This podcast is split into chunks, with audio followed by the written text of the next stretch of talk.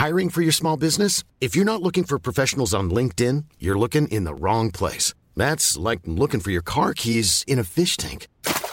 LinkedIn helps you hire professionals you can't find anywhere else, even those who aren't actively searching for a new job but might be open to the perfect role. In a given month, over 70% of LinkedIn users don't even visit other leading job sites. So start looking in the right place. With LinkedIn, you can hire professionals like a professional. Post your free job on linkedin.com slash people today.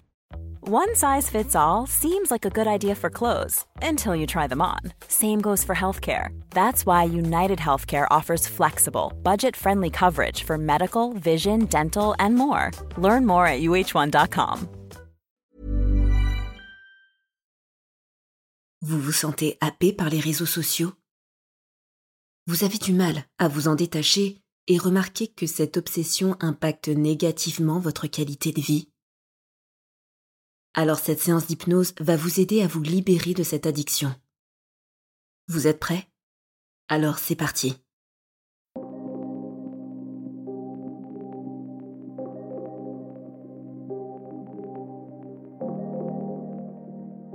Bonjour et bienvenue à vous qui êtes prêts à changer.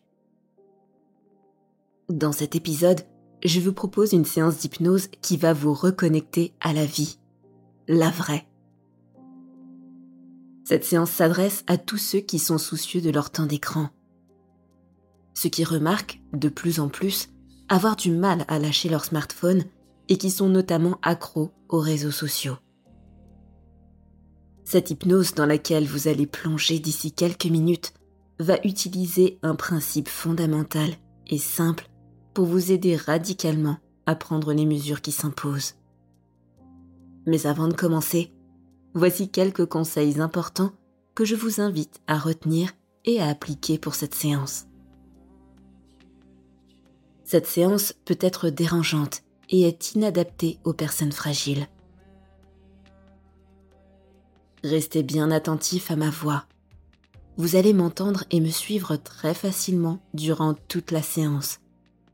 Sachez que si jamais le contact avec ma voix se perd ou s'interrompt, l'état d'hypnose va s'approfondir deux fois plus au moment où vous reprendrez contact avec elle. Si la moindre urgence survient, vous pouvez sortir de l'état d'hypnose dans lequel vous êtes très facilement en utilisant votre volonté consciente.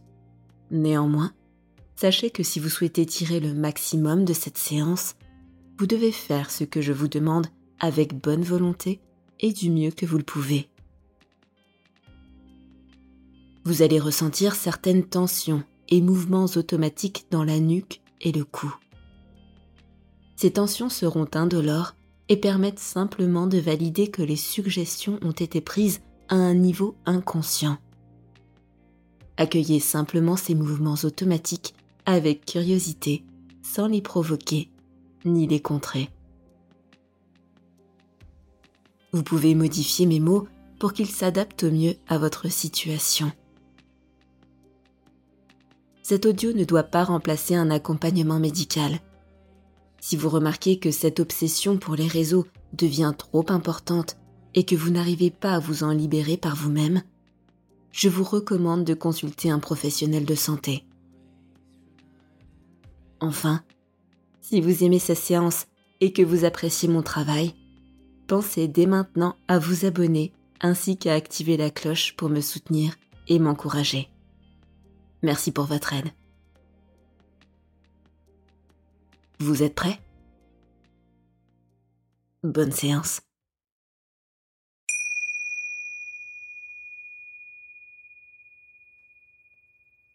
Installez-vous confortablement en position assise dans un endroit calme où vous ne serez pas dérangé. Posez les pieds au sol, les mains sur les genoux et laissez-vous guider par ma voix pour rentrer en hypnose maintenant.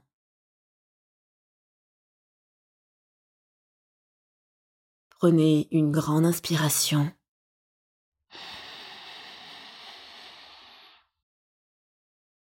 Et expirez. Fermez complètement les yeux.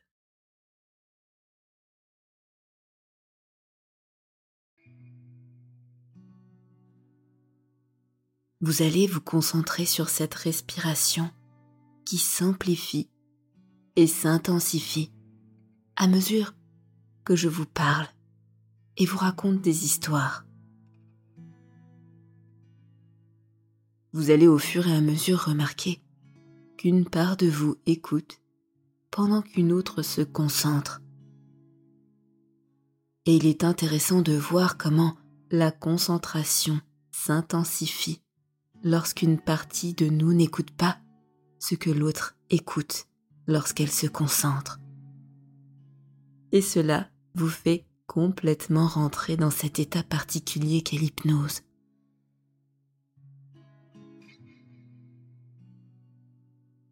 J'aimerais maintenant que vous preniez conscience du fait que cette addiction pour les réseaux et plus largement votre smartphone peut s'arrêter du jour au lendemain.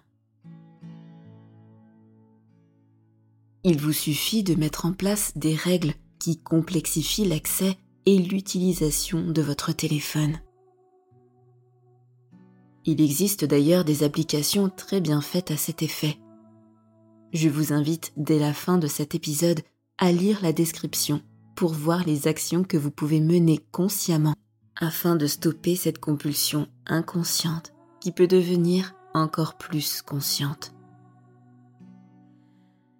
Inconsciente car oui, la plupart du temps, vous n'êtes pas conscient de ce que vous faites.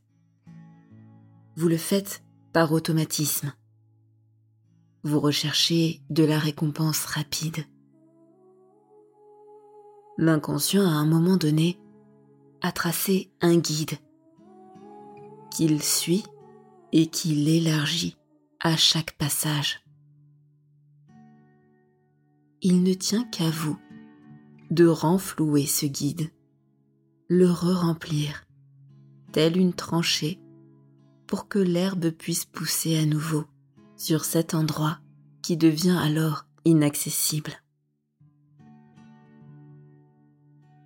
Pourquoi l'inconscient a-t-il tracé ce guide à la base? Eh bien, c'est comme avec la cigarette. L'effet escompté n'est pas toujours au rendez-vous. Il a l'impression que la cigarette déstresse, pourtant c'est elle qui génère le stress à l'origine de l'envie de fumer pour se déstresser. C'est un paradoxe qu'on retrouve également ici, dans l'utilisation abusive des smartphones et des réseaux sociaux plus particulièrement. On recherche un sentiment d'apaisement rapide, alors que ceux-ci ont plus souvent tendance à exciter notre cerveau, ainsi qu'à générer des pensées et émotions négatives. Envie, regret, comparaison, jalousie, baisse de l'estime de soi. Cela vous parle, n'est-ce pas? Qu'est-ce qui vous a empêché de mettre en place ces actions pourtant simples qui vous auraient permis de sortir de cette obsession que vous aviez pour votre téléphone? Eh bien, je vais vous le dire. Il s'agit du niveau de souffrance. Ces émotions sourdes qu'ont créées les réseaux sociaux dans votre corps et votre esprit n'étaient pas assez criardes et audibles pour que cela vous fasse assez mal. Elles s'étaient induises dans votre esprit et vous ont contaminé comme un cancer qui ronge à petit feu sans que vous ayez eu le temps d'en prendre conscience qu'il était déjà trop tard. Peu à peu, cet objet a pris possession de vous, car vous avez eu le malheur de lui ouvrir la porte. Mais aujourd'hui, il est temps de le faire partir, de reprendre le contrôle sur votre vie et votre temps. Mais assez parlé. Vous savez probablement déjà tout ce que je vous dis là, n'est-ce pas? Ce sont probablement des questionnements que vous vous êtes déjà posés sans pour autant trouver l'insecticide, le remède pour dégager cet intrus de votre vie. C'est d'ailleurs la raison pour laquelle vous rentrez en hypnose aujourd'hui. Vous vous sentiez sans défense, impuissant face à cet objet qui avait pris possession de votre maison. Mais pendant que vous continuez de vous focaliser sur la respiration pour rentrer en hypnose, je pourrais vous parler de toute autre chose, comme de cette place.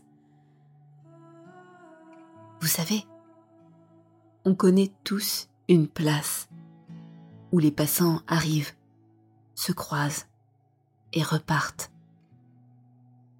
C'est un peu comme un croisement des chemins où tout se mélange. Toutes les personnes et à la fois tous les chemins se mélangent. Chacun partant dans des directions différentes, qui créent comme une espèce de confusion à l'intérieur, où l'on ne sait plus vraiment quel est le bon chemin. Parfois c'est une place qu'on visite souvent, et pour d'autres, c'est un endroit qui nous a marqués.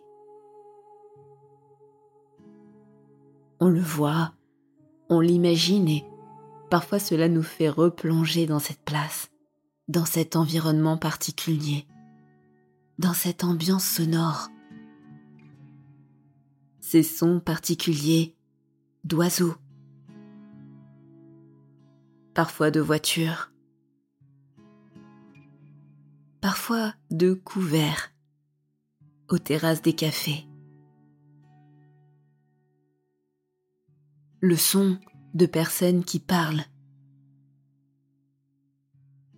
Le bruit des pas des passants qui marchent dans toutes les directions.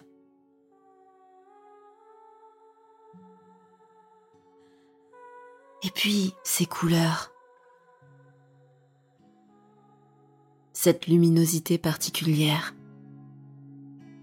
parfois très caractéristique de l'endroit auquel on pense. La couleur du sol, la couleur des bâtiments autour, la couleur du ciel.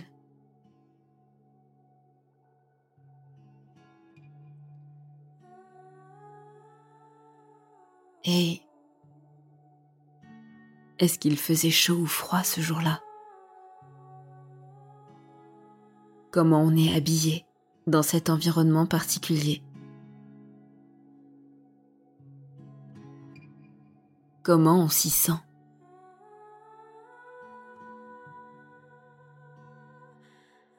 C'est un peu comme la Madeleine de Proust. Cette Madeleine qui, lorsqu'on croque dedans, nous fait voyager en enfance par son odeur, son goût, sa texture. Cette humidité particulière. Elle nous fait basculer dans une sensorialité différente qui nous coupe du présent pour nous amener dans un autre temps où le visuel, l'auditif et le toucher sont plus prégnants. Mais qu'il s'agisse d'une place ou d'une madeleine, le fait d'entendre ma voix vous plonge déjà presque systématiquement dans cet état particulier sans que j'aie besoin d'y ajouter des suggestions particulières, pas vrai? L'avez-vous déjà remarqué? Est-ce mon timbre de voix? Sa tonalité. Mon rythme qui fait changer votre corps de rythme. Ou bien est-ce vous-même qui vous êtes fait la suggestion de rentrer en hypnose au moment où vous avez fermé les yeux tout à l'heure?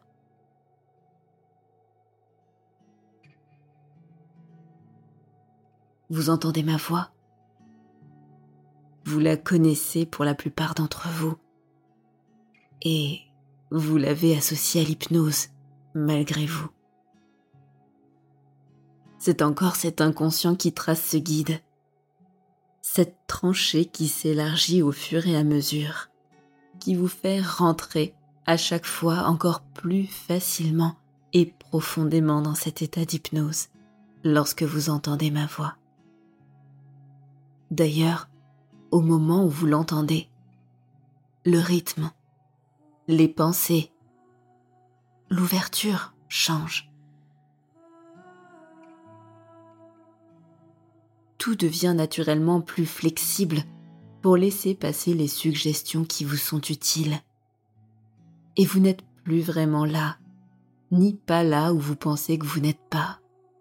Et vous plongez d'autant plus dans cet état d'hypnose bénéfique au changement. Exactement comme lorsque vous êtes au téléphone et que vous entendez la voix de la personne au bout du fil, mais que votre cerveau voyage ailleurs. L'autre vous parle et vous répondez parfois machinalement sans avoir écouté un seul mot de ce qu'il vient de vous dire. Quelque chose d'automatique en vous entend et sait répondre pendant qu'une autre rêvasse et pense à autre chose. Vous êtes dans votre imaginaire. Vous vous déconnectez.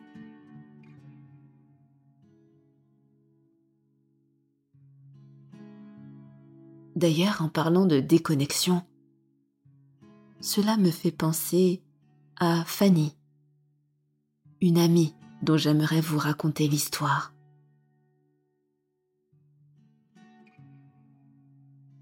Elle vivait une relation toxique avec son conjoint. Elle a énormément souffert de cette relation, mais se sentait incapable de quitter cet homme. C'était, comme elle le disait à l'époque, son grand amour, celui qu'elle avait attendu depuis toujours. Elle en parlait avec des étoiles dans les yeux et en même temps du regret et de la tristesse. Ce qui la caractérisait à cette époque, c'était cette ambivalence entre ce qu'elle disait et ce qui se voyait sur son visage, sur son corps. Elle était irritable, à fleur de peau. Facile à perturber, je me rappelle qu'elle s'était mise une fois à pleurer, car le serveur s'était trompé de plat au restaurant. Elle souffrait.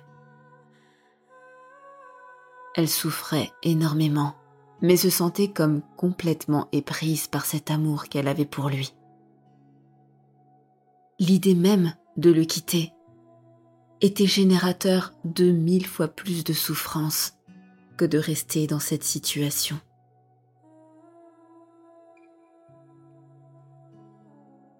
Il lui avait joué le grand jeu. Il lui avait fait découvrir des choses incroyables qu'elle n'avait jamais pu penser découvrir dans sa vie.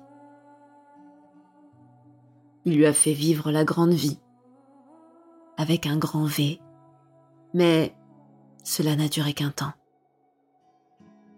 Rapidement, il a commencé à devenir distant et parfois même méchant. Alors, pas de manière franche ou violente, mais par de petits mots insidieux par-ci, par-là. De petites phrases qui, peu à peu, l'ont plongé dans un grand désespoir.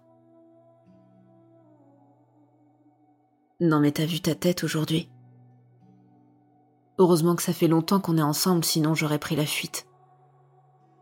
Allez, va te changer. Je peux pas me montrer avec toi comme ça. Non mais j'ai des choses plus importantes à faire que de passer du temps avec toi aujourd'hui. J'ai un travail et des responsabilités, moi.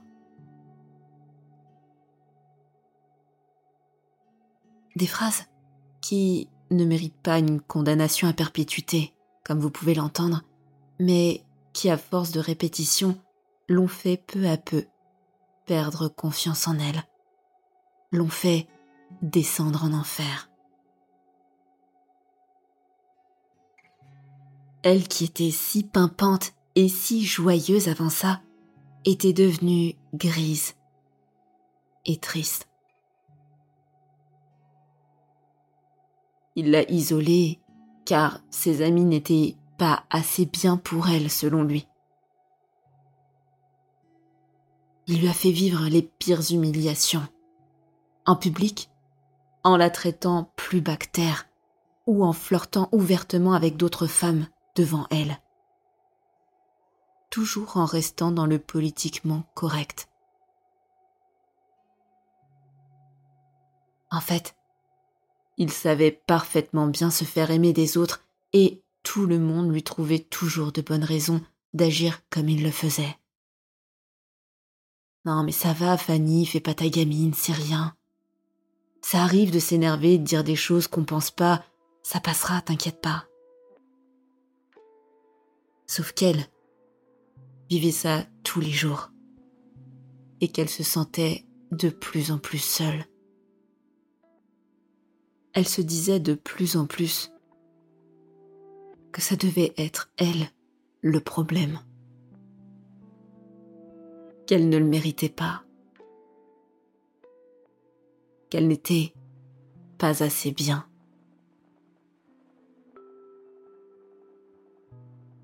Jusqu'au jour où elle a fini par penser au pire. Je ne suis personne. Je n'ai personne à part lui et je suis clairement pas assez bien pour mériter mieux.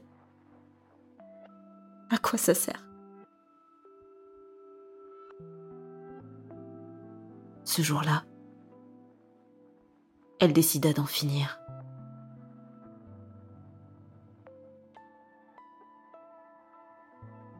Heureusement, il ne lui est rien arrivé, car elle a retrouvé ses esprits au dernier moment.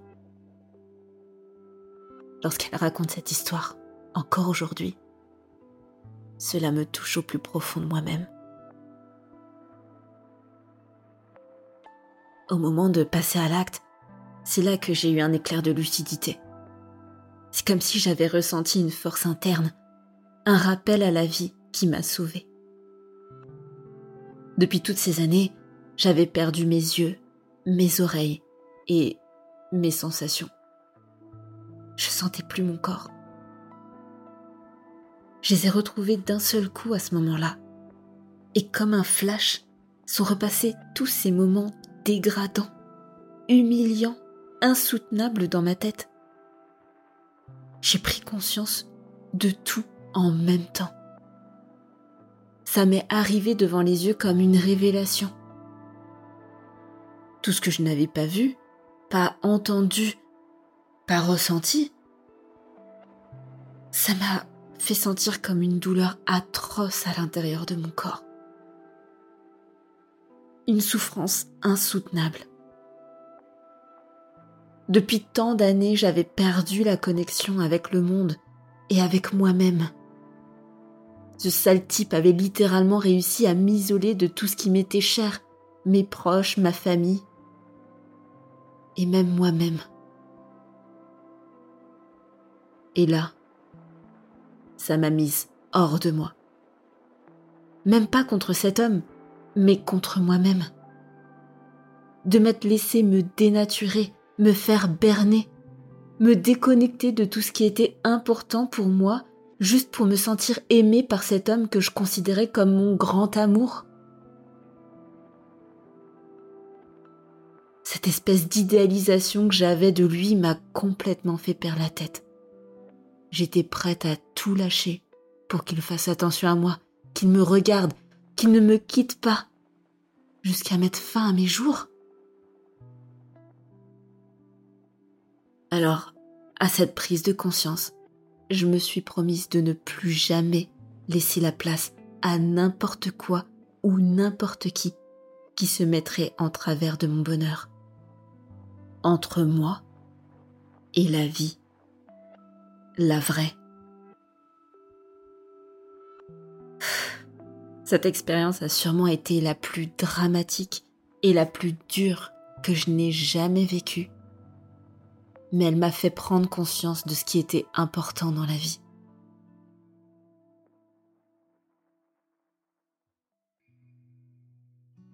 Quand je l'écoute, ça m'émeut encore. C'est une ode à la vie qu'elle propage et dans ses mots et dans ses actions. Elle le dit elle-même. Elle s'est reconnectée à elle. Ses propres yeux, ses propres oreilles, son propre corps. Elle en a retrouvé son propre jugement. Depuis cette histoire, elle n'a plus jamais vu au travers les yeux d'un autre. En fait, à ce croisement décisif, elle était arrivée à un niveau de souffrance tel qu'il était devenu plus dur de continuer à l'aimer que de le quitter. À ce moment-là, le quitter était étrangement devenu plus facile car toute résistance a disparu.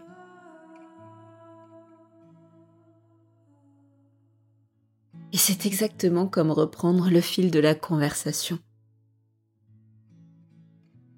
La personne parle au téléphone et on se reconnecte à ce qu'elle nous raconte. On a eu comme une microseconde d'inattention, mais la connexion s'établit de nouveau et on sort de l'imagination pour revenir dans le réel, le concret, le palpable. On se reconnecte. Comme la voix qui nous ramène en même temps que de nouvelles connexions se font dans l'inconscient qui fait basculer la tête en avant, mais pas plus vite qu'il intègre ses apprentissages. Et le rythme se modifie dans la voix et dans le corps. Ça devient de nouveau plus souple, plus fluide, plus connecté au réel. Comme lorsque cette Madeleine finit par être complètement engloutie. On revient dans l'instant présent, dans l'ici et maintenant, et à mesure que les dernières saveurs se dissipent dans la bouche, l'état décalé de conscience en fait de même. Cette place se vide. Cette place se filtre. Quelque chose dans notre inconscient fait le tri pour ne laisser que ce qui est important et qui fait du sens. Certains chemins s'effacent quand d'autres apparaissent et cela permet de mettre en place les choses plus facilement.